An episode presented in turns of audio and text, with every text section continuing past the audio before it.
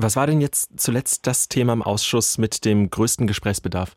Also wir haben äh, die Minister, Sie können sich vorstellen, dass natürlich Minister Habeck da war, dass natürlich Minister Cem Özdemir da war. Ich muss gar nicht weiter erläutern, warum.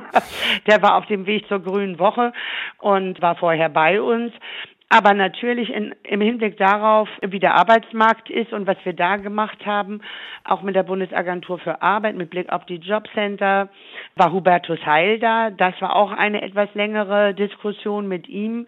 Aber vor allen Dingen haben wir eben eine Milliarde zusätzlich vorsehen können. Äh, trotz des engen Rahmens, darüber bin ich als Sozialdemokratin besonders glücklich, für ein neues Wohnungsbauprogramm im Bereich von Clara Geiwitz als Bauministerin wo es speziell um kleine Wohnungen für Alleinerziehende, für Senioren und Senioren, weil das genau die Wohnungen sind, die bezahlbar am Immobilienmarkt gerade im städtischen Umfeld fehlen. Und um das anzureizen, das haben wir bewilligt. Und insofern können Sie sich vorstellen, Clara Geiwitz musste natürlich auch kommen.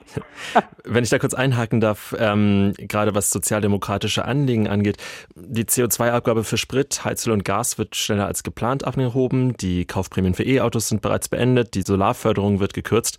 Für Verbraucherinnen und Verbraucher wird es teuer und zwar teurer als noch im November gedacht. Wie schmerzhaft war das für Sie als als SPD-Abgeordnete?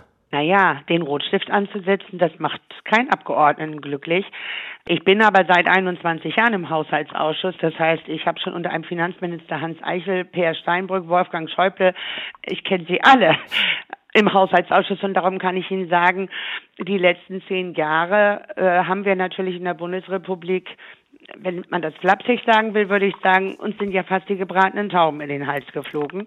Wir konnten uns sehr viel leisten, die Konjunktur hat gebrummt und äh, die Krisen, wenn es nur, nur ein Tüttelchen die Corona-Pandemie gewesen wäre, die hat uns schon schlimm genug getroffen. Da hatten wir auch noch Reserven bei der Bundesagentur für Arbeit, beim Kurzarbeitergeld zum Beispiel. Aber wir haben es ja jetzt mit multiplen Krisen zu tun. Der Ukraine-Krieg hat natürlich ungeheure finanzielle Auswirkungen auf unseren Bundesetat.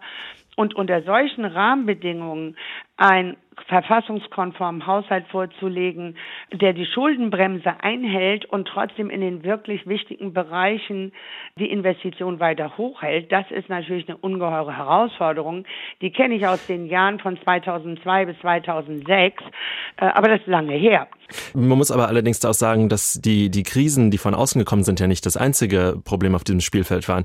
Wenn wir uns mal anschauen, dass jetzt klimaschädliche Subventionen abgebaut werden sollen, um das Haushaltsloch zu stopfen, Stichwort Agrardiesel, damit äh, ist die Ampel ja nicht besonders weit gekommen. Kann man denn so als, als Haushälterin seriös arbeiten, wenn Ankündigungen gemacht werden über Sparmaßnahmen, die dann aber wieder einkassiert werden? Naja, ich würde lügen, wenn ich sagen würde, dass ich mich über die Performance unserer Regierung bei der Präsentation des Haushaltes, ähm, dass ich da ein großer Fan von wäre. Erst zu sagen, ähm, alles muss weg, die Kfz-Steuer im land- und forstwirtschaftlichen Bereich und der Agrardiesel zu 100 Prozent, das wäre knapp eine Milliarde gewesen. Und dann ein paar Wochen später zurückzurudern, das fand ich nicht so wirklich überzeugend. Ich komme aus dem ländlichen Raum. Ich habe mit den Landwirten gesprochen. Ich tue das allerdings auch jedes Jahr seit 20 20 Jahren, dass ich mit denen spreche, auch auf Augenhöhe und fair.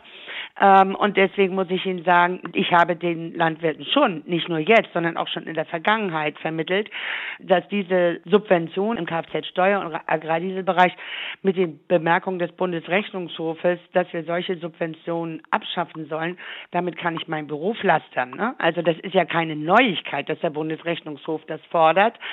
Und wir haben auch Mitte Warum ist denn dann die Regierung trotzdem zurückgerudert? Naja, äh, das müssen Sie die Regierung fragen. Das kann ich nicht beurteilen. Aber, ist ja trotzdem aber äh, ich konnte mir jedenfalls nicht vorstellen im Vorwege unserer ähm, Bereinigungssitzung, äh, dass wir noch weiter runtergehen, was ja die Landwirte gefordert haben. Kommen wir zum Abschluss des Gesprächs nochmal kurz auf die Schuldenbremse zu sprechen. Ihr Parteikollege Dennis Rohde hat heute nochmal besonders darauf hingewiesen, die Schuldenbremse wird eingehalten, aber nur, wenn die Ukraine nicht noch mehr Support von uns braucht. Ist das wirklich die einzige Situation, in der Sie die Schuldenbremse in Frage stellen? Ja, und äh, was anderes, also ich sag mal, das eine ist, was Kollegen aus dem Haushaltsausschuss, auch ich, für die Dauer dieser Regierung sagen, wie wir mit der Schuldenbremse umgehen. Wir haben einen Koalitionsvertrag, wir stehen dazu. Wir haben mit Verfassungsjuristen Anhörungen zur Schuldenbremse gemacht, die übrigens alle sagen, es wäre gut, wenn sie modifiziert werden würde. Aber wenn wir das in der jetzigen Koalition nicht hinkriegen, dann gibt es nicht viele Möglichkeiten, äh, wo man über das Aussetzen der Schuldenbremse nochmal nachdenkt nachdenken kann. Und das ist wirklich der einzige Grund, weil der Ukraine-Krieg ist extern und ja, er kommt nicht überraschend, weil er ist ja nun schon seit fast zwei Jahren leider Gottes da. Aber es können sich natürlich die Rahmenbedingungen ändern, zum Beispiel in den, durch, dadurch, dass der Support aus, äh, für die Ukraine aus den USA flach fällt und Europa in größere Verantwortung kommt. Das auf europäischer Ebene Beschlüsse gefasst werden, an denen wir mitwirken und die in unserem Haushalt noch nicht vorgesehen sind, dass sich die Situation in der Ukraine verschärft. Wir haben die Wiederaufbaukonferenz für die Ukraine in diesem Sommer äh, hier in Berlin. Und diese Bundesregierung steht auf jeden Fall an der Seite der U äh, Ukraine mit allem, was nötig ist. Und das kann also möglicherweise natürlich auch mehr sein als das, was jetzt im Haushalt abgesichert ist. Und genau dann wäre es auch zulässig, die Schuldenbremse auszusetzen, sagen die Verfassungsjuristen.